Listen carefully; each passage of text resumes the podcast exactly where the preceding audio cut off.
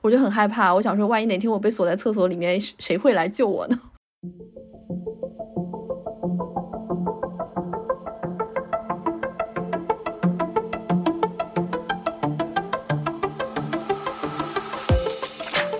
这一点是我们这一代人多多少少有点缺失的技能了吧？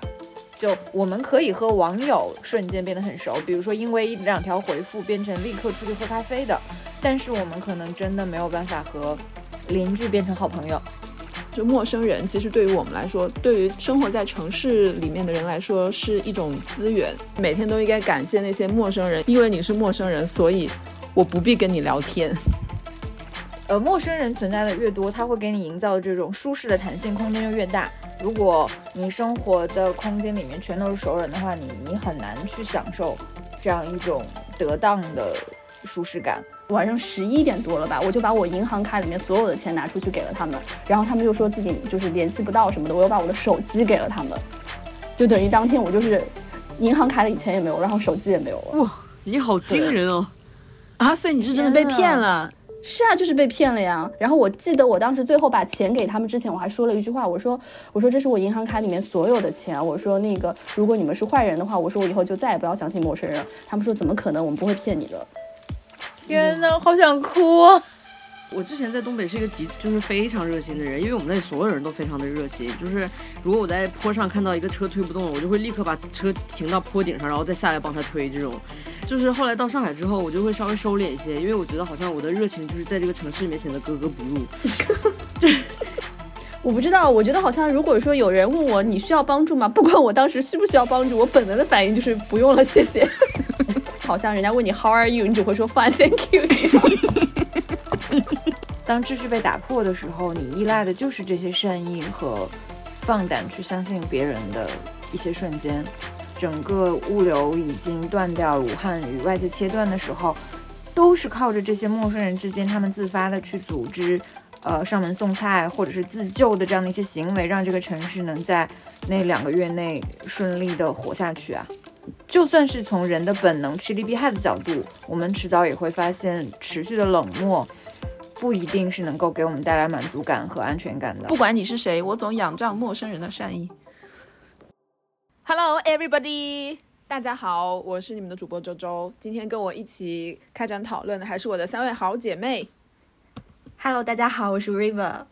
Hello，大家好，我是小姐妹满堂。Hello，大家好，我是你们的阿莫。对，今天还是我们四人来进行这场岳阳电话，然后我们也拭目以待，看会不会中途背奶妈妈阿莫又突然消失去喂奶了。薛定谔的猫。我们今天要跟大家讨论一下的一个话题呢，其实是跟最近发生的诸多新闻事件有关。可能大家还记得，在过年期间，当时有一则社会新闻是说，在北京有一个一个女孩子。然后呢，她在除夕夜的晚上呢，就不小心把自己困在了厕所，因为那个厕所的锁出现了问题。结果她在那个自己的洗手间里面被困了三十多个小时。然后这个事情发生以后，是前一阵子呢，他接受了一个媒体的采访。我觉得当中有个细节，我们看到以后就觉得真的还蛮惊人的，就是说他在厕所里面向外界呼救的时候，其实是有邻居在门外听到了他的呼救声。但是邻居呢，却选择忽视了他的呼救声，或者是觉得他这个呼救声，哎，好像有点奇怪，结果呢就没有去报警，或者也没有向居委会反映，结果让他在那个让这个女孩子在卫生间里面多待了大概十几二十个小时。我觉得这个当时我们看到这个采访以后，就还蛮震惊的吧，是感到震惊的。然后这一周呢，我们又在豆瓣上面看到了一个热帖。这个阿莫可以跟我们说一下，因为好像是你发现的。嗯，对，是大概一个姑娘发帖说，呃，她家只有她和婆婆两个人叫了外卖，外卖小哥迟到了。等迟到打开门之后，小哥跟他道歉说对不起，因为下大雨手机没电了。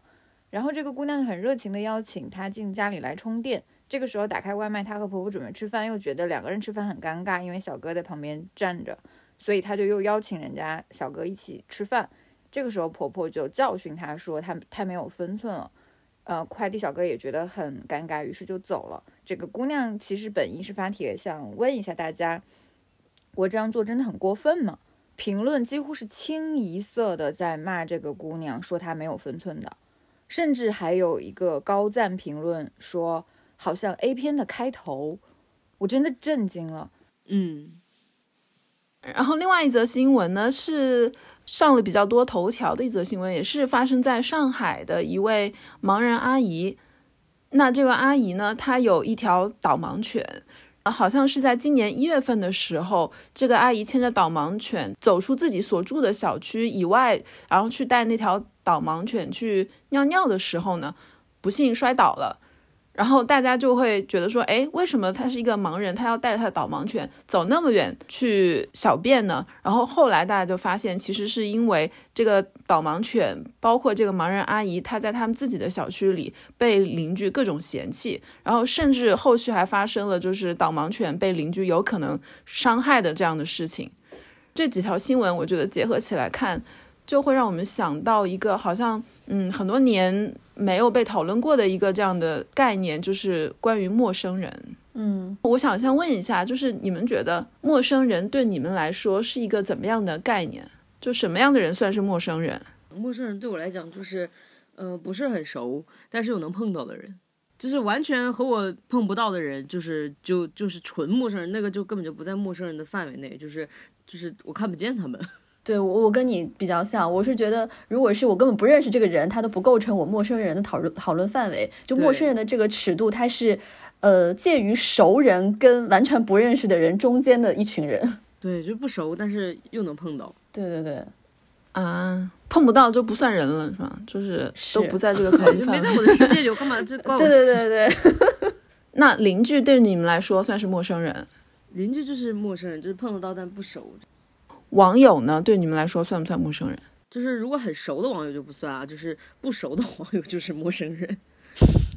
还有他跟你互动的方式吧，有一些人一上来，比如说跟你互动方式你不爽，所以他呃可能再跟你互动多，你他也是陌生人。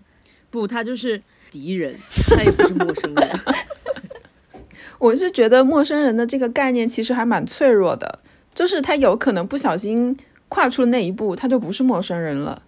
比如说，网友跟邻居就是非常好的一个例子。我有很多现在的好朋友，其实都是从网友发展过来的。就最开始互不相识的，就是陌生人呗，网络上的陌生人。但是因为一来一往的这样的评论交流。最后就成为了很好的朋友。对啊，就是你也是靠这个频次，然后拉上来的呀。嗯，倒也是。嗯，我觉得那只是对你来说，对你来说这个概念是非常脆弱的，但是对我来说这个概念是非常坚固的。就是我的这根线非常粗，他要跨过来还是挺难的。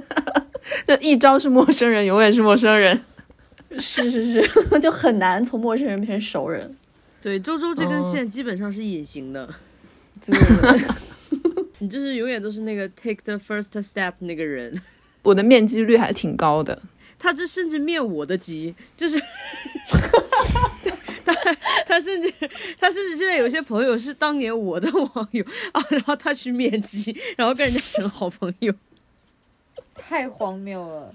那隐形线，你真没资格讲陌生人这个概念。那所以你你们不愿意，或者是没有那么容易跨过那条线，或者是对陌生人的这个概念，它的边界比较清楚，是一直都是这样吗？从小就这样？不算吧，我我是生长在那个矿区大院的，因为我之前讲过，我们那个矿大概八百多个人，所有人认识所有人，就是你上学遇到的每一个人，或者是你周末出去在公园遇到的每一个人都必须要打招呼，真吓人。对的，我觉得我跟刚才那个阿莫讲的挺像的，因为我也是生活在一个比较小的城市里面，所以就是几乎你目之所及全部都是熟人，所以但凡是有一个外地人一一进到我们这个生活的社区，大家就会口耳相传说，哎，你看他是来自远方的客人，然后大家就会对他产生一种浪漫化的想象或者一种好奇。我我对陌生人这个概念就是也是以前是没有的。就是我们小时候虽然不是大大院儿，也不是那种那种小的社区，但是因为我们是东北人，然后就是在我小时候，我们生长那个环境里面，就是大家没有陌生人，只有坏人。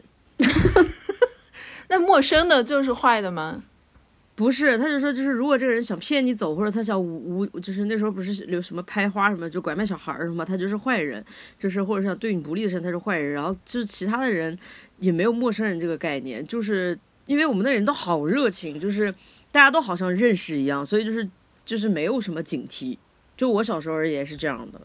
所以我就是没有不不觉得什么是陌生人，就是就是你随便坐车，然后旁边人就会跟你聊天儿，就是 就是也也你也不会觉得他陌生。那你这个概念是怎么建立起来的呢？我是到上海之后才会对这个概念比较明确啊，因为上海人边界感很强，我就会感受到这个边界感，然后就是之后我就也会有这个边界感和分寸感。嗯我小时候还挺有意思的，也是就是其实从小我爸妈，特别是我妈这方面对我的管教还蛮严格的，因为当时住在一个院子里面，也是一个大院里面，呃，那个院子里面就全部都是我爸爸公司的那边的职工嘛，只要是住在那个院子里的人，就全都是熟人，大家互相都认识，然后你家的门也可以一直开着，根本都不用锁，不用关。但是，一旦出了那个院子，那个院子外的所有的人对我来说都是陌生人。我妈妈甚至就是还禁足我，就不准我出那个大院的门，只要出了被她发现，她就会要罚跪这样子。所以对我来说，就是在那个空间以外的全都是陌生。那还是因为你生活在一个省会城市。就这个界限非常非常的清晰，但是后来因为我们搬离了那个院子，然后我爸妈住到另外一个这种就小区里面，就大家都是互不相识的。然后我觉得这个东西对我爸妈来说好像更难适应一点，因为一直到现在，我有时候回去会发现他们的门跟窗还是大开着，就是你在隔着几百米远的地方就可以看到我们家客厅在看什么电视，因为我父母的那个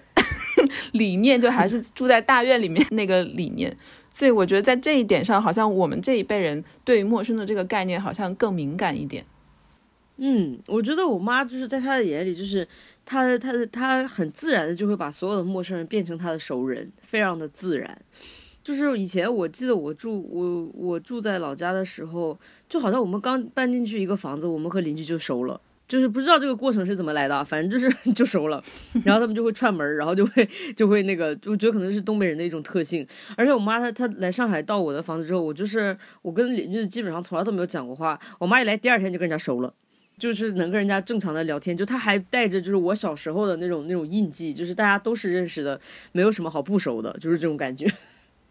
呃，在我说豆瓣那个帖子里面，很多呃豆友也是这样说的。就是说，妈妈到了北上广跟他们一起生活之后，会把老家的这一套带过来。就是他们在北上广可能三年五年都没有认识过的邻居，或者是没有好好聊过的快递小哥，都会被妈妈就是聊得很熟，然后甚至可能会一起去逛街，一起交换有 无这样。嗯，我觉得挺神奇的，反正对，所以所以可能这一点是我们这一代人多多少少有点缺失的技能了吧。就我们可以和网友瞬间变得很熟，比如说因为一两条回复变成立刻出去喝咖啡的，但是我们可能真的没有办法和邻居变成好朋友。你们现在和你们周围的邻居认识吗？不认识，在上海应该很难认识吧？我认识哎，嗯哼。我现在的邻居就是我，因为嗯装修的时候就就有去拜访过，然后之后还借东西什么都都挺痛快的。然后我对门的，就是我对门的也是个年轻人，我们俩如果在阳台上面就是晾衣服碰见也会打招呼，就是在路上小区里面碰见，楼梯里面碰见都会打招呼，还还会说两句，说啊你最近你过年也没回家之类的，也会也会聊两句。我我可能也有一也有一部分有我妈的 基因。我都不知道我的邻居是男是女，也不知道他们年纪多大，我可能连见都没有见过，也见过，我也可能也忘了。River，你们那个小区可能配套配套设施更完备一点，就比如说你要拿个快递什么，你楼下也有快递箱这种临时储备箱，所以你也不需要跟邻居有任何的交集。对，而且因为我知道我们小区里面那个楼是有一个邻居的群，我连那个群都没有加过。那是你社恐吧？我现在在的这个社区住的这个小区，好像我问了一下，柏林基本上都是这样，就是很多邻居其实是住了好几年都互相不会有往来的，因为本来德国人就不是那么有人情味的嘛。但是因为这种糟糕的邮政体系还有快递的服务，然后使得我们被迫连接起来，就是现在很多快递都是 他投递到你家的时候。即便你在家哦，即便你在家，他都会说，他都在那个单子上说你不在家，然后他把你的快递投递给你的邻居，因为你的邻居可能正好也有快递，这样他就不用投递两次。然后你事后去网上查的时候，就会发现他把东西投递给你的邻居了，然后你为此就不得不去找邻居要你的快递。所以那个德国的邮政服务打破了你们的社区边界，是吗？对啊，就被迫这样子，有的时候甚至要跑到几百米远外的另外一个小区，去那边的一一栋不知道什么样的邻居那边去要快递。说我以前在近郊的那个小区的时候，跟邻居是一个都不认识的，住了六年，一个都不认识，甚至呃，众所周知，我老公是一个好客山东人。我们以前在那个电梯里面碰到邻居，他还会跟邻居打招呼，就想说啊早啊，但是邻居看都不看他一眼，就是 他跟人家很礼貌的说了一句早啊，然后对方真的是看都不看他，然后我们两个就在电梯里很尴尬，后来他也不太跟电梯里的邻居打招呼了，然后我们搬到郊区之后就变得不一样了。呃，可能也取决于这个小区的，嗯，最开始活跃的邻居是一种什么样的人。比如说，我们一楼的邻居就非常的热情，从我们刚开始就是交房的时候，就会非常自来熟的进入我家门，然后指点我们所有的东西，然后一直到我最近怀孕生孩子也是的。上周他又来我们家，到最后我老公就给我。的朋友发微信说：“你能不能给马总打个电话，就说他公司出事儿了。”然后通过这样的方式，你知道吗？我我去接一个工作电话，通过这样的方式，在晚上十点半的时候，呃，邻等邻居主动说：“啊，你们忙，我先走了。” 这也是有点困扰。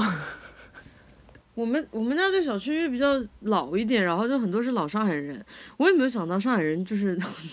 也这么自来熟。我我也是装修的时候，就有些老阿伯什么，就是也没有人邀请他，他自己就走进来，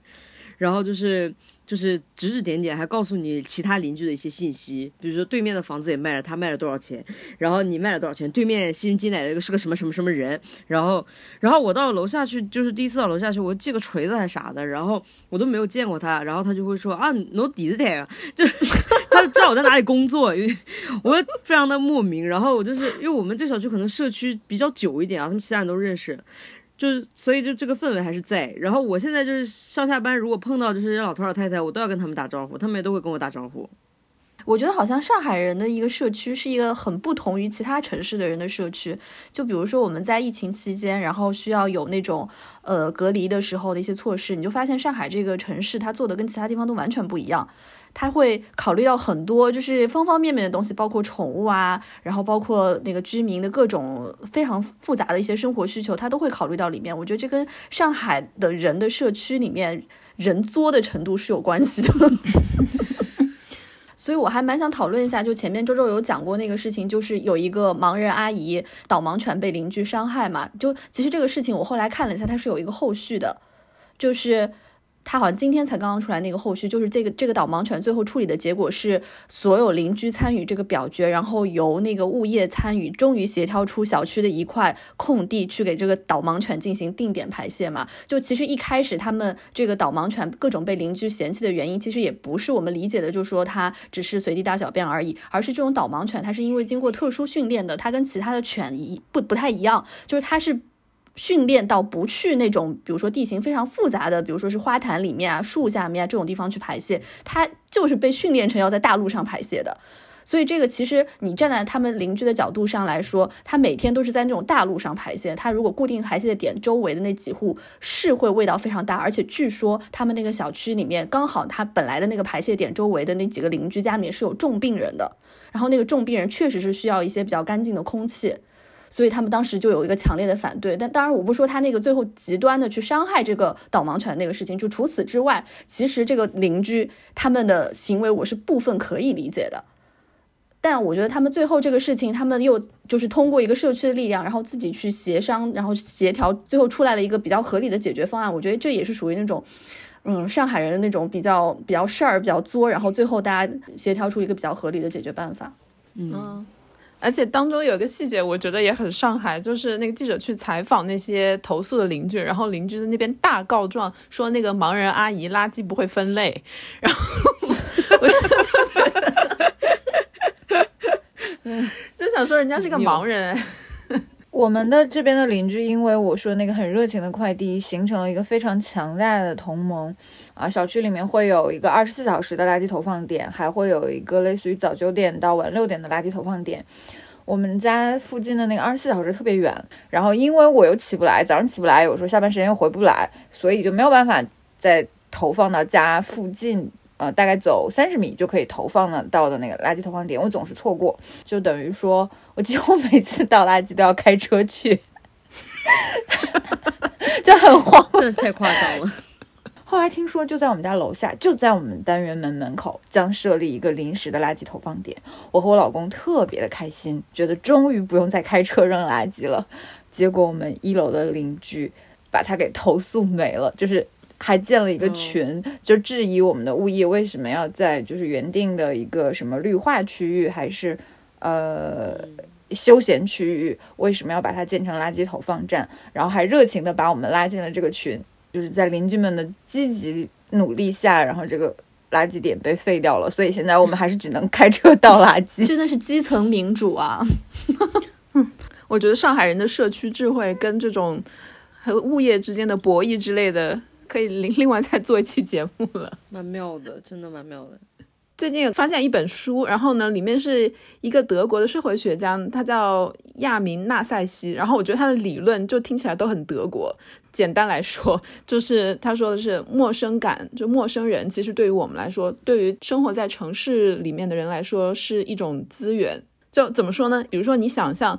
你坐地铁或者是坐火车，然后坐在你对面的几个人都是你的陌生人吧。但正因为对方是陌生人，所以你可以跟你的朋友就大肆的讨论老板的坏话，或者是大肆的说另外一个朋友的坏话跟绯闻之类的东西，而不必担心坐在你对面的陌生人对你有任何的眼色或者是不悦的感觉。就意思就是说，其实我们应该感谢，每天都应该感谢那些陌生人，因为因为你是陌生人，所以我不必跟你聊天。好德国。对啊，我觉得很德国。我其实也是这样觉得。我觉得陌生，特别是在城市里的每个人之间的相互陌生，会让我有一种安全感，就觉得自己隐形了，有没有？尤其旅行的时候也会给我这种感觉。你平常常在你生活的社区或者工作区域，你不太会去做一些出格的事情，因为你总觉得我可能会遇到熟人，就是哪怕你放眼望去都是陌生人，但是有一种。你会害怕遇到熟人的那种紧张感在，但是我每次去旅行的时候，我都会觉得我会很放肆的做一些事情，因为我不怕被认出来。你们到底在做什么事情啊？怕被认出来？真是，我我在德我在柏林街头卖过艺，好吗？我穿着婚纱去看演唱会，好吗？天呐，你们都好怪异啊！我我没有这种感觉。我去旅行的时候还碰到过同事，然后在市场上太尴尬了。就想说，我跟同事两三年没见，突然在在京都的市场里面碰见了，然后我们还一起吃了早饭，就是因为我妈也在，我妈就说大家一起吃饭 之类的。我我有这种感觉，我觉得都都可以。然后就是，而且我觉得你说的这个陌生感，我觉得在上海不是很存在这个感觉，因为我觉得上海人这个分寸拿捏的真的很好。就是哪怕是我的邻居们，他们平时会跟我打招呼，但是他们其他的闲事不会管的。嗯嗯。就是比如说，我和我女朋友两个女生住在这个房间里面，我们这个房子住我们两个，想必是有些奇怪哈。然后我们对面呢是可能是一对 gay，然后他们是两个男生住在一起。你是什么社区？彩虹社区。然后呢，其他老头老太太们也没有觉得奇怪，也没有怎么样，就是他们是有这个分寸感的，不会来问东问西。这也是陌生感的一种表现吧，就是他不会把你，如果真的是当熟人的话，就肯定会问说，哎。哎，你们两个是一对吗？什么之类的这种，就会有探头探脑的。对对对，对，所以，我我觉得这这个这个这个，就是很多人说上海人很冷漠，但我觉得他们是有分寸，冷漠的恰到好处。有时候我在街头会看到一些，因为这边柏林就是号称欧洲的酷儿之都嘛，就会经常看到一些异装癖。然后比如说一个看上去五六十岁的呃老头儿，但是他穿的是全身紧身的那种，又紧身又带蕾丝，然后以及豹纹。的一身那种女装，然后脚蹬一双溜冰鞋，就是在大大马路上。但是他身高可能一八一八几左右那样的一个大老爷们儿，然后穿着那种彩虹溜冰鞋，然后在大马路上这样溜过去，就没有一个人对他侧目。我就会觉得这样的一种陌生感其实是还蛮好的，这种文明的体现。对啊，对啊，它就是一种文明，还有一种高度社会化。然后城市化的一种体现吧。就是想我们小时候的那个社会，就其实阶层还是挺固化的，就特别是我们南方的这种。小城吧，它它是有一个非常明显的，比如说宗族啊，或者是乡绅的这种社会的特征的。那个社会里面是没有陌生人的，大家都是熟人嘛。讲到那个人类学家项彪，他就之前在东北做过一个课题研究，就叫做社会上的人。他提出来的就是叫社会人的这个概念。他意思就是说，就是九十年代之后，我们整个社会其实是逐渐正规化和秩序化的。比如说，我们买火车票或者飞机票是变得非常非常智能，就变得有序和方便。但他觉得方便是一个很重大的政治问题，因为方便和秩序是紧密的联系在一起的。就是我们必须信任大的系统，必须有一个外在的强大权力形成秩序来保护我们，我们的生活才可能方便。所以你就会发现，就是在我们的呃日常的经验里面，我们非常不信任具体的陌生的人，但是我们却非常信任一个抽象的系统。那你们觉得陌生人对你们来说重要吗？很重要啊。因为你不可能跟所有人都认识啊，你你你生活里面接触的很大一部分人是是我们说的这种陌生人啊，就是你快递外卖，你出去服务员什么东西，路上碰到的，坐地铁挤在你旁边的，全是陌生人呐。陌生人就像是那个分母，嗯，呃，陌生人存在的越多，他会给你营造这种舒适的弹性空间就越大。如果你生活的空间里面全都是熟人的话，你你很难去享受。这样一种得当的舒适感，呃，刚刚满堂说的快递员也好，服务员也好，或者是你在地铁里随便遇到的人也好，我觉得都是这种介于完全陌生和适度熟悉之间给你制造舒适感的人。嗯嗯，我觉得陌生人他是对我来说带有一种未知性和一种浪漫色彩的，就是你不知道这些人中什么什么人会给你带来惊喜。嗯，就。对，就举个例子，就比如说我们开始做播客之后，我我会经常收到各个账号，经常会收到我们的听众给我们发私信。其实按照这个定义来说，他们也是我们从未谋面的一些陌生人嘛。但他就会给你发一些，就比如说爱听了你的节目，他会觉得说很温暖，或者说某一期节目他一下听了两遍，那个时候你就会觉得哇，一下子感受到陌生人的一些就是善意或者一些惊喜吧。突如而来的彩虹屁呢，有点感动。那你也是没有碰到，就是恶意的陌生人，哦，那我就会无视啊，拉黑无视。对，如果把自己放在那个北京的那个女孩子的立场想一下，我觉得他那个在除夕的晚上，然后明明听到他的邻居给他的回应，但是就是选择不帮助他，这个陌生人的冷漠对于我们来说打击还是蛮大的。我觉得他这个都不是冷漠了，他这个是恶意。对，我也觉得几个事情里面，关于陌生人的事情里面，就这个这个事情是让我会比较有代入感的，我就觉得好害怕。如果我现在如果是一个人独居的话，我是非常有可能，我就很害怕。我想说，万一哪天我被锁在厕所里面，谁会来救我呢？所以这种事情其实还蛮打击你对一个环境的判断的，不不论是信任还是安全感，还是留在这里的信心，嗯。那你们会因为一个人对陌生人的态度而给他打分吗？或者是贴个标签吗？一定会啊！你们不会啊？在多大程度上可以决定你对这个人的观感？就是他对陌生人如果态度很差或者怎么样的话，就会就会让人觉得这个人不善良。不善良的人，我我不太能忍受。也有的人就是他可能神经比较大条，就是你能可以你可以分辨出来这种大条和不善良之间的区别。我有碰到过人，就是对对对这种就是比如说专车司机啊什么的东西就非常的不客气，嗯，然后就在我心里就会大减分，就对方也没有做什么特别特别严重的事情，可能就是嗯就是快到目的地，但差了一点点就开过了什么之类的，然后他就会就是指责对方，可能会骂他之类的，然后我就会心里。给他大减分，当然也要还原语境啊。那比如说，在这个语境里面，如果陌生人是个坏人，然后那他的态度可能会加分呢，也说不定，对吧？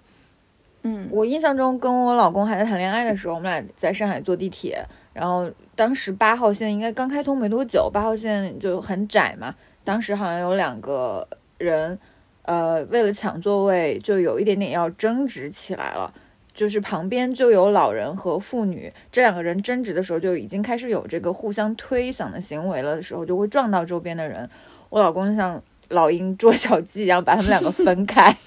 告诉他们两个说，呃，就是不要这样。然后两个人就可能也看到我老公就比较高大，然后就就退缩了。我觉得这件事情对我印象还蛮深的，就是我当时有就是心里默默有给他加分。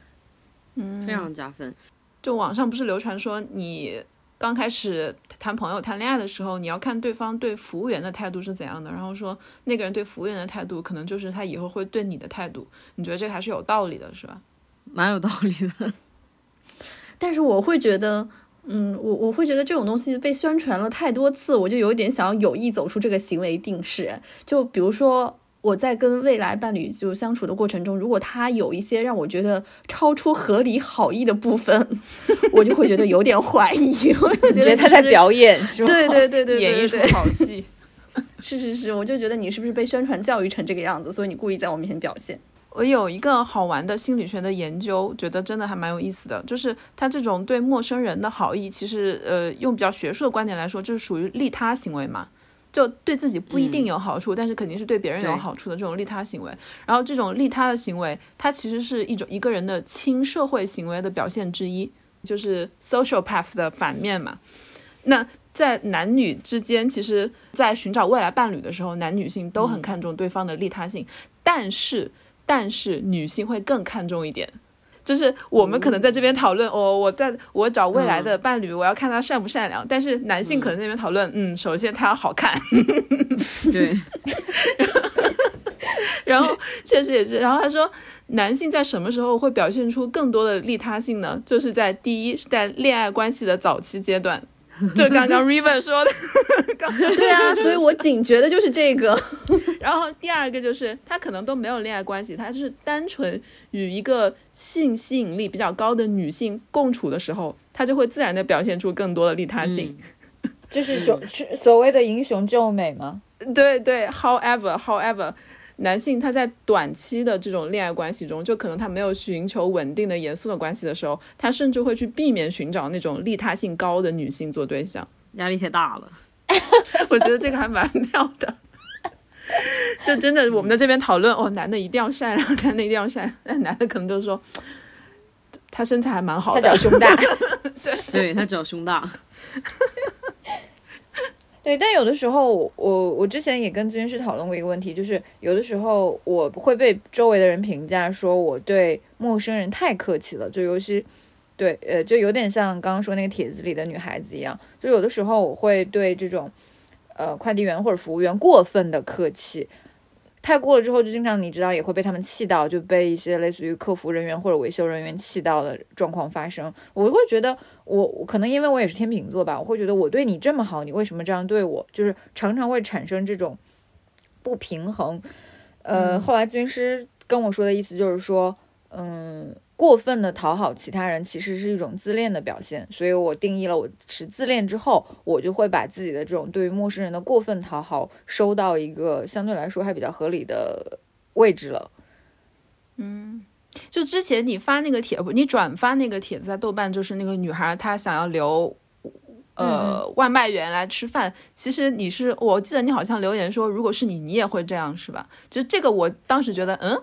还挺惊讶的。因为我觉得我也做不出这样的事情，我不会留快递员吃饭，但我他如果没电了，我肯定会愿意提供他一个充电的呃机会，我会请他进家里至少充个电吧。呃，但我比如说我家有的时候呃装修或者是有维修的东西，那到了饭点儿的时候，我会多点一份外卖给维修人员或者是给保洁阿姨的呀，因为我会觉得就是吃饭的时间，这个人因为在为你服务而不能吃饭，那那。我就会天然的觉得他他要吃饭，他是人啊。还有我说我我当时那个帖子，我结尾写的是，如果我是那个快递小哥，如果有人当我面说一个人对我好是越界的行为的话，我会觉得伤心的。因为快递员他已经是一个非常普遍的职业了。那天看到数据说，中国已经有几千万的快递员了，你能你你怎么能默认几千万的人口都是坏人呢？或者说你怎么能说我们不要对这几千万人有任何善意呢？River，你觉得呢？我觉得首先你就不会让那个外卖或者是快递员进门吧？我不会，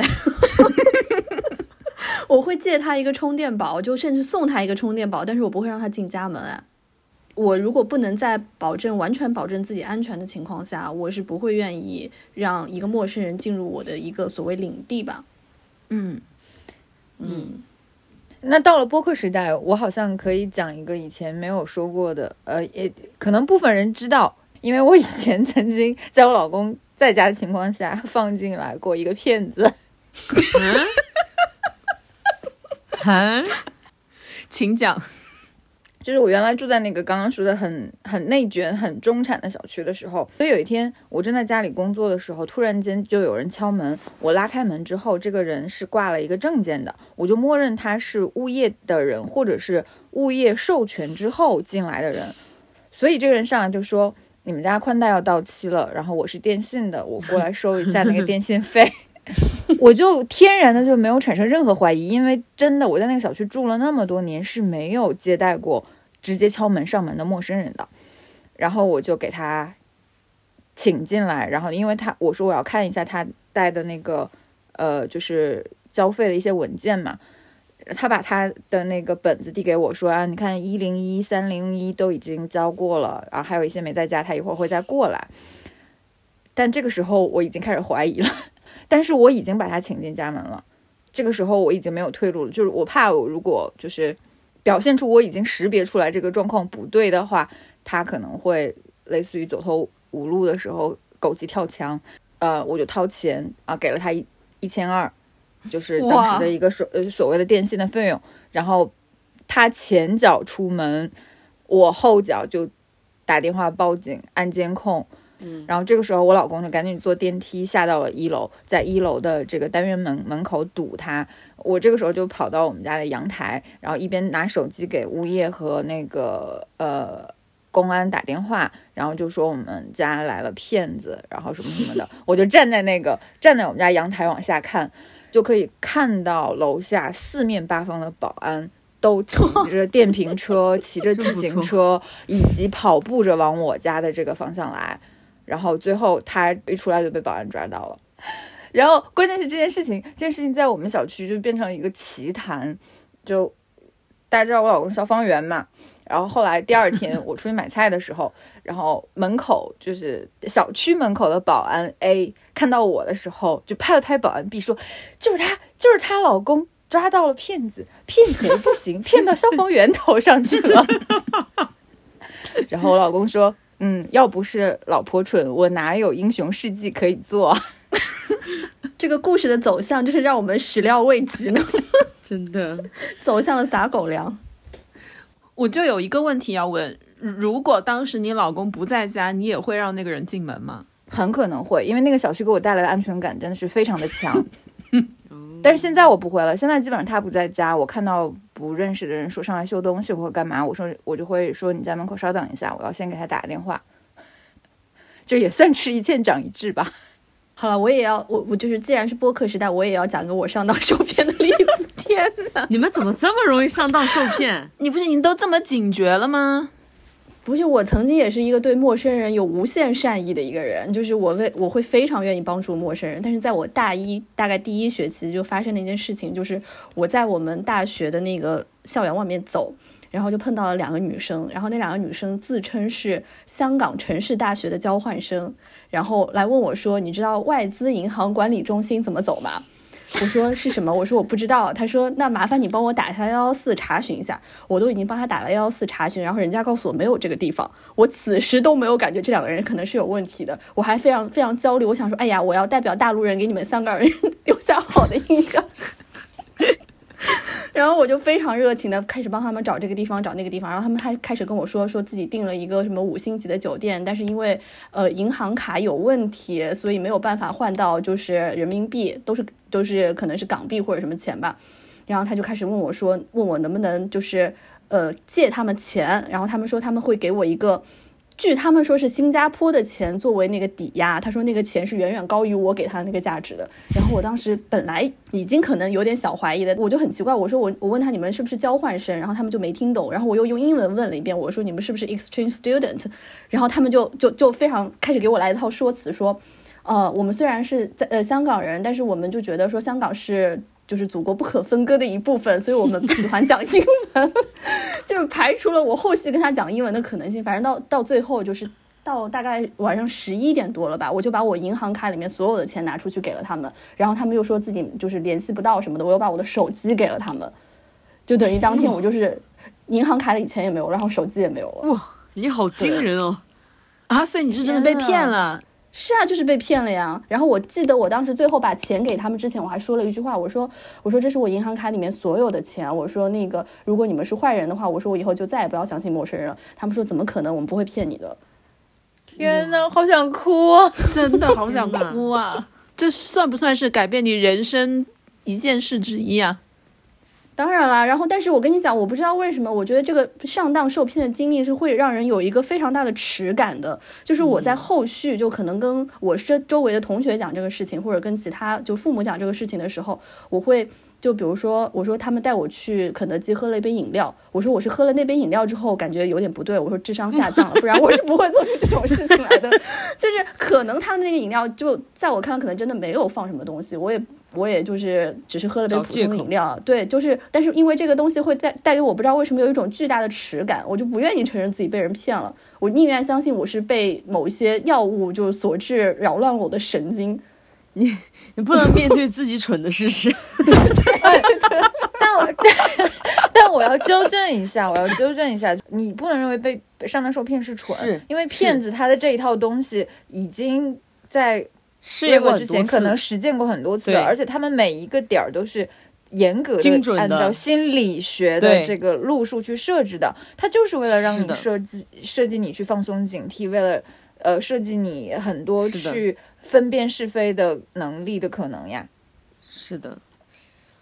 我好像从来都没有被骗过，因为就是我只要见到陌生人，我都会很热心。但是只要有两个事情，就是一个是他讲的话有任何一丝不合理，我就会突然有很强的戒心，因为就是我我逻辑算蛮清晰的，就只要他讲的话前后有点问题的话，我就会立刻丧失对他的信心。然后再就是他如果一开始跟我要钱，我就觉得他有问题，嗯我就会立刻就是撤回，我就走了走了，我就走了，我就会当场离开。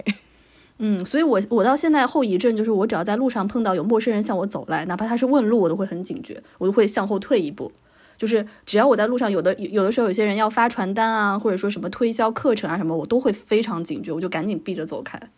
但是推销员他们目的很明确啊，他们不是骗子啊。不是我就是都会路上路上突然走过来，就是跟我说话的人都会有一个非常大的戒心。嗯，就是可能因为你们都受到过这样的伤害。对啊，好像我们两个还好哦，我印象中因，为我们两个就属于脸皮厚的人，我们两个就是不会因为他在那里讲他很可怜，我们就同情他，我们就会，我们两个是在听逻辑的，逻辑有问题说，那你怎么不去？怎么怎么怎么？我觉得你不要太自大，呃万一哪天就是遇到比你逻辑性强的骗子怎么办？但他只要开始跟我要钱，我就是一个穷搜鬼，我就会说我没有钱再见。我觉得我有可能被骗了，但是我自己好像可能还不知道吧。你太自我感觉良好了。也会之前有发生过，这路人找我要钱，跟我说的也是那种什么，我们在这里迷路啦，就一对老夫妻，然后来找儿子什么的，呃，我们需要一些什么什么多少钱，我就把身上的钱都给了他了，但再多的也我也没有了。那我现在也不知道他到底是到底是真还是假，但我倾向于认为说，不管是真还是假，就绵薄之力还是无所谓的吧，就算被骗了那也就算了，嗯万一他是真的呢，是吧？所以我觉得 River，你可以想一下，万一那两个算了，他们是假的。他们一定是假的，他们那个钱是越南盾，然后第二天天亮了，我就仔仔细细研究过那个钱。好，我们就不要不把它搞成一个好像是被骗集锦大会。呃，说一下，那你有没有从陌生人那边获得过任何好意，也是可以改变你人生的？长久的沉默。没有，我我就是我在那个老家的时候，我就是一直获得好意，因为我就说，我们那边是就是一个很很人情的社会，就是大家你有什么事儿，大家都会来帮你，然后我就会觉得就是我已经想不起来，因为太多了。然后我我在这边的话，嗯，我印象真的不是很深刻，有什么很很大的好意。我是我是在香港有碰到一次，但他也怎么讲，这算是好意吗？算是善意吗？因为我当时也不需要任何帮助，我就是走在路上，然后有两个人，他们两个就从我迎面走过来，然后他们两个突然间就是。像那种侍从对迎接公主的那样的礼仪，就是 突然弯下腰来，然后就是旋转他的手臂，然后就说 please，然后这样子，然后我就从他们两个中间这条通道走了过去，然后我就转过来说 thank you，然后，但是我就觉得这可能也是种善意，因为给我的人生带来的就是我那天因此而变得非常快乐，我至今都记得。嗯，是好意啊，我觉得好意不一定是要做了一个天大的好事，只要是小好事也是好事很。很善良，它可以点亮一个人的一天，至少是可以。对，是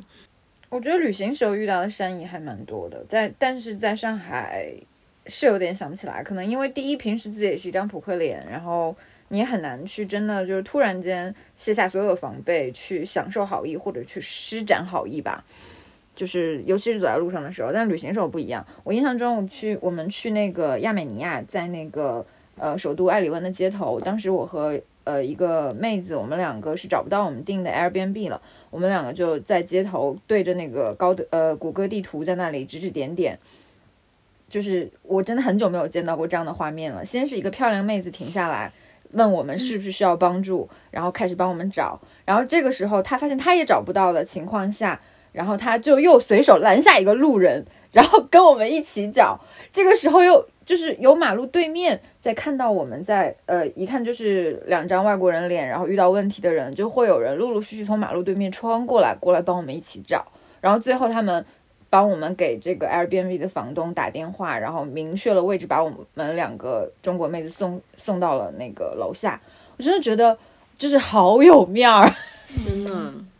但是就是你说的这个情况，就是上海人对于外国人也非常的热心啊。就是可能他们觉得代表民族形象嘛，然后就觉得就是都很热情、很热心这样。这就是当年的骗子掌握我的心理。对，经过疫情之后，我觉得我我对陌生人的这个好意或者说这个态度会有了一些更模糊的变化。比如说，原来我可能只会对就是真的进入我生活的一些陌生人会有一些好意，比如说快递员或者上门的这个保洁阿姨之类的。但呃，疫情去年呃年初我是从日本回来的嘛，然后当时武汉肺炎已经成为一个全球的关键词，就是其他国家都不是很严重，但是武汉很严重。但是我在日本就是受到很多陌生人的好意，包括出租车司机，然后包括这个一些很小的居酒屋的店主，呃，去年当日本的疫情变得非常严重的时候，我不知道怎么就突然回忆起了他们，我就当时是呃。中国的疫情已经相对的平稳，而且好像大家的生活已经都恢复正常了，所以我就干了一件我以前从来从来不会干过的事儿，就是我手机里因为照片是有定位的嘛，然后我就翻着那些照片的定位，然后努力的去回忆这些店到底是在哪里，叫什么名字，然后我去谷歌上面给他们每一家店写了好评，并且给店主留了 notes，就是告诉他们疫情期间要加油，然后等疫情过去，日本的旅游业恢复，你们的生意会再好起来的。哇，这个好暖哦！我说我之前想起来，就是说我就是我之前在东北是一个极就是非常热心的人，因为我们那里所有人都非常的热心。就是如果我在坡上看到一个车推不动了，我就会立刻把车停到坡顶上，然后再下来帮他推这种。然后就是后来到上海之后，我就会稍微收敛一些，因为我觉得好像我的热情就是在这个城市里面显得格格不入。因为我我想起来，我就是为什么会收敛这件事情，有一个事情有一个转折点，就是我刚上大一的时候，就是我刚进到学校的时候，然后我们不是女生宿舍嘛，那个时候送水的是男的，然后他就不能进到这个宿舍里面，然后那个水就是那个四加仑的，就是现在那个就是饮水机的那种大桶，然后女生都拿不上去嘛，然后我就看到一个宿舍几个女生，然后在那个滚那个那个桶，就是滚动它，滚动到楼下，然后还可能还搬不上楼去，然后我就直接就走过去，我说你们住几楼，我帮你们扛上去，然后他们就很害怕我的样子，我也不知道为什么，然后。然后，但是他们说了他们住了几楼，然后我就扛上，我就想说，还真他妈这么巧，他就住在就是最高的七楼，然后我就 我就扛了那一桶水，哐哐哐给他扛到七楼，然后放下来之后，他们就是就是全程都和我保持一定的距离，然后也是好像很很就是还是有一种很害怕的感觉，然后就说谢谢，然后也就是想说连杯水也没给我喝，然后 我就想说怎么这么不合理？我给你扛了这么多水，你说大夏天的，你说谁不累吗？你说，然后就觉得他也不是很友善，完了我就就走了。然后后来我就跟我上海同学说这个，上海同学也觉得我怪怪的，就是我也我也不知道怎么了，反正后来我就没有就是这么的热情了。所以你现在已经习惯了，嗯，不要主动帮别人了吗？我现在还是会就是 忍不住，但是会收敛一下我的行为。我我前两天就是下雨，然后就有一个有一个中年妇女，然后大概嗯五六十岁的样子啊，就是然后她就走在前面，她就一个人在淋雨，我就很想给她打伞，然后我又很害怕，就是我跟她打伞之后就出些什么怪怪事情，然后我就一直默默大概在她身后半米的位置，就是尾随她走，然后把伞往前撑，帮她撑了一段时间。然后我觉得 其他人。对其他人可能觉得我这个人超奇怪，但是我只是想帮他撑伞，我就觉得他好辛苦。哎，真的，我我前两天也体会到了一个这个心情，就是我大概自己有了孩子之后，我我也也说过我的母性逐渐生成中，所以有一天我去学校办事情，我作为老师是可以开车的进学校的嘛，我们学校傻大傻大的，众所周知是一个经常拍偶像剧的地方，然后当时正好是学生放假的前一天。准备回家，所以你可以看到大包小包、大箱小箱的那种学生拖在地上，然后那天还下着大雨，就真的看上去很可怜。我就看两个女孩子，就瘦瘦小小的箱子，快比他们本人都大了，因为是要寒假之前的那个假期嘛。然后我就开着车，慢慢的开到他们旁边，摇下副驾驶的窗，问他们：“你们是去地铁站吗？我可以捎你们一路。”然后我大概问了三组女生，没有一组女生愿意上我的车。是啊，就是好像我们东北人在这里都无法生存。对我其实真的本意就是你们好可怜，就是要拖那么大箱子，学校又那么大，你们至少要走个一公里到一点五公里，你们才可能到公交车的地方，然后你们还要再转公交车去地铁站。所以我真的就是就出于一种老母亲的心态，觉得我可以捎你们一程，但是他们都，呃，谢谢不用了。我可能不会像你们那样直接主动上去帮忙，但是我还是会问一下。我现在学会就是说，你需要帮忙吗？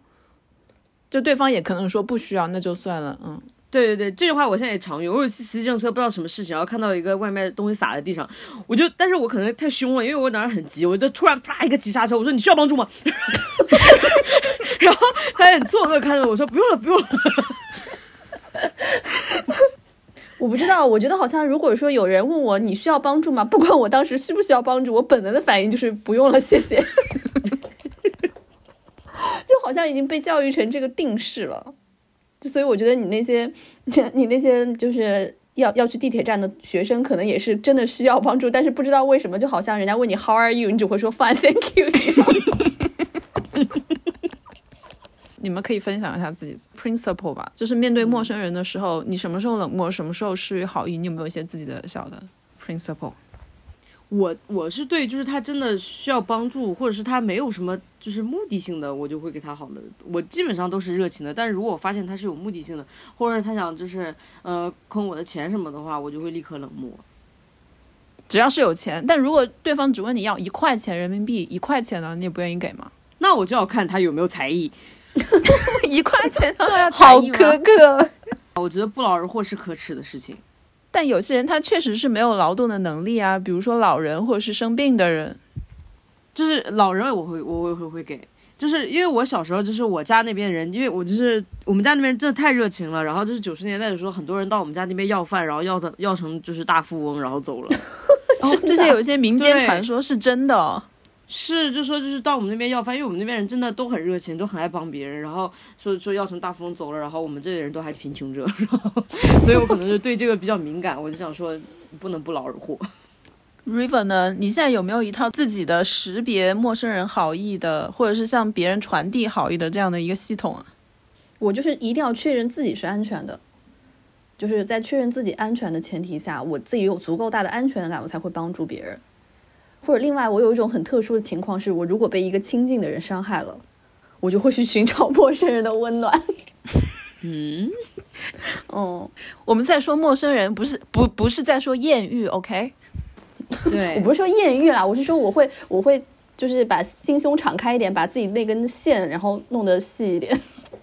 啊，这个我我觉得是是有帮助的，因为所谓的助人为乐，确实是它其实是有生理的基础的，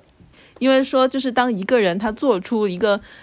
帮助别人的行为，或者是利他的行为的时候，其实那个人他的各种激素，什么多巴胺啊、血清素啊什么，其实都会更多的被释放出来，包括催产素也会释放出来。甚至有很多那种心理治疗，他不会把这个这一点当做治疗方法，但是很多心理医生会推荐他们的病人，特别是有抑郁症的病人，去多多做一些帮助别人的事情。他说这个其实是是可以缓解你的紧张、焦虑的心理，因为它会让你觉得说，哦，我其实是有用的。对啊，所以我觉得我我那个行为也是合理的呀，就是只要被亲近的人伤害了，我就更加更加愿意去帮助一些陌生人，然后给自己。带来一些就是心理上的安慰啊，嗯，是的，但我觉得现在我们需要面对的一个问题就是，你在跟陌生人相处的时候，他的那个风险是一直存在的。然后我们要怎么把那个风险降到最低？就是像你刚刚说的，首先是要确保自己的安全嘛，嗯，就是要锻炼身体，练习打拳，这是一点。我觉得有可能我们。不那么容易被骗，可能也是因为我们看起来不是很好惹，就我们两个。哎，是是是，我们两个看上去脸太臭了，就就就觉得如果要骗的话，这两个人不好骗，他们就觉得呃太费功夫了，难度很大，就是成功得手率低，他们就跳过我们了。还有一种可能就是我和 River 的眉毛太淡了，啊，是真的，就我觉得眉毛淡的人真的很容易被这种骗骗子盯上，因为看上去太和善，所以我觉得。我还是要该纹眉的时候要去纹眉，哎，这个走向也是有点让人想不懂。我也是，就是说如何跟陌生人相处，先纹眉。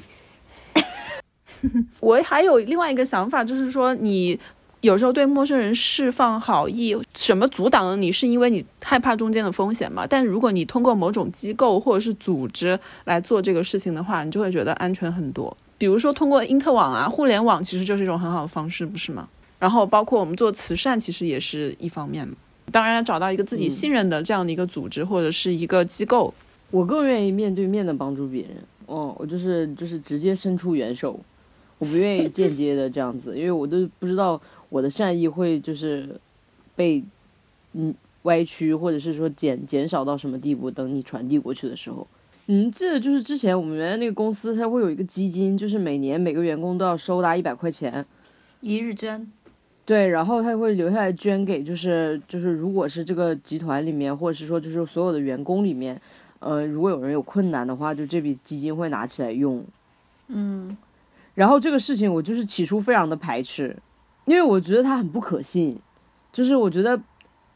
为什么就是要要有这么一大笔钱，然后我也没有见到它用在哪里。所以我就会觉得非常不可信。然后 HR 打电话的时候是那种非常 unbelievable，感觉他从业至今从来没有碰到过拒绝 捐款的人。然后我就说，那我可以捐，你要告诉我你要用在哪里。然后他就说，我说可是现在有这样的人吗？他说没有。我说那这些钱去哪里了呢？然后。然后他就非常的惊讶，他说这个钱就会留着，如果有人有困难，你就可以。那我就就非常存疑，但是就是最后没办法，就是好像为了集体荣誉，我就还是捐了。但是过了几年之后，然后就是真的公司里面有了一个人得了癌症还是什么的，然后就是这笔钱里面就拿出了一大笔去捐给他。然后我是到这个时候我才对他就是觉得嗯，就是有用，那还行。我对这种中间机构就是非常的不信任。我也是非常排斥的原因是，第一，我觉得它是形式主义；第二，我觉得它会消耗我的社交能量。就是我帮助一件事情，帮助别人这件事情本身是已经消耗能量的，但如果你在这个里面投入了太多社交的成分，我会觉得我不想花这个时间和这个能量在这件事情上，所以我宁可像周周说的，我会选择一些类似于。慈善项目也好，或者是我能把控全程，但是我不需要付出额外的社交。比如说疫情的时候，当时好像是说武汉是没有口罩、手套和那个一线人员的一些，就是方便他们快速吃饭，然后投入工作的物资。然后当时我是就是跟我的一些合作伙伴，我们就直接是，呃。联系快递，联系物资，然后给他们投放这些口罩、手套和食物，就这种方便他们立刻吃下去补充能量的食物。这件事情让我会觉得非常有成就感，也是帮助陌生人，并且我不需要投入额外的社交，中间打交道的人全都是认识的朋友和同学。那那这对我来说就是非常有成就感和有效率的，跟陌生人释放好意的。但如果比如说你要让我自己去一线，然后去发这些东西，还要跟他们就是哈拉一下，那我可能就不会干这个事情。主要是我们对机构不够信任。嗯，我是觉得网友自发组织起来的有很多，反而让我觉得很惊喜，就是他们内部的那种结构其实还蛮清晰的。比如说有一个呃什么样的人需要帮助，在微博上发酵了，然后大家就自发的组织起来，好像很多时候都组织的挺好的。嗯，还有艺人的粉丝，艺人的粉丝的这是一个很大的力量。对组织的效率极高。听说那个李李宇春的那个微博评论下面，全部都是他的粉丝给他晒的，就是自己的那个捐款凭证。就是这是他们粉丝现在必必必须要去比拼的一个大项。所以我觉得就是现在就希望这样的中间的组织或者是这种专门的机构可以再多一点，因为越多的话，它就会有竞争啊。就像你有了那个、去年武汉有了韩红的那个基金会，大家可能就知道我不 我不是只能把钱捐给红十字会了。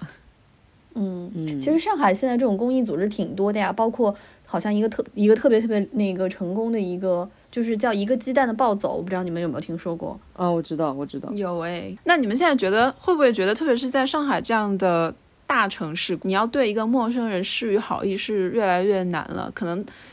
越来往后，我们下一代的话，冷漠可能是社会中的一种常态。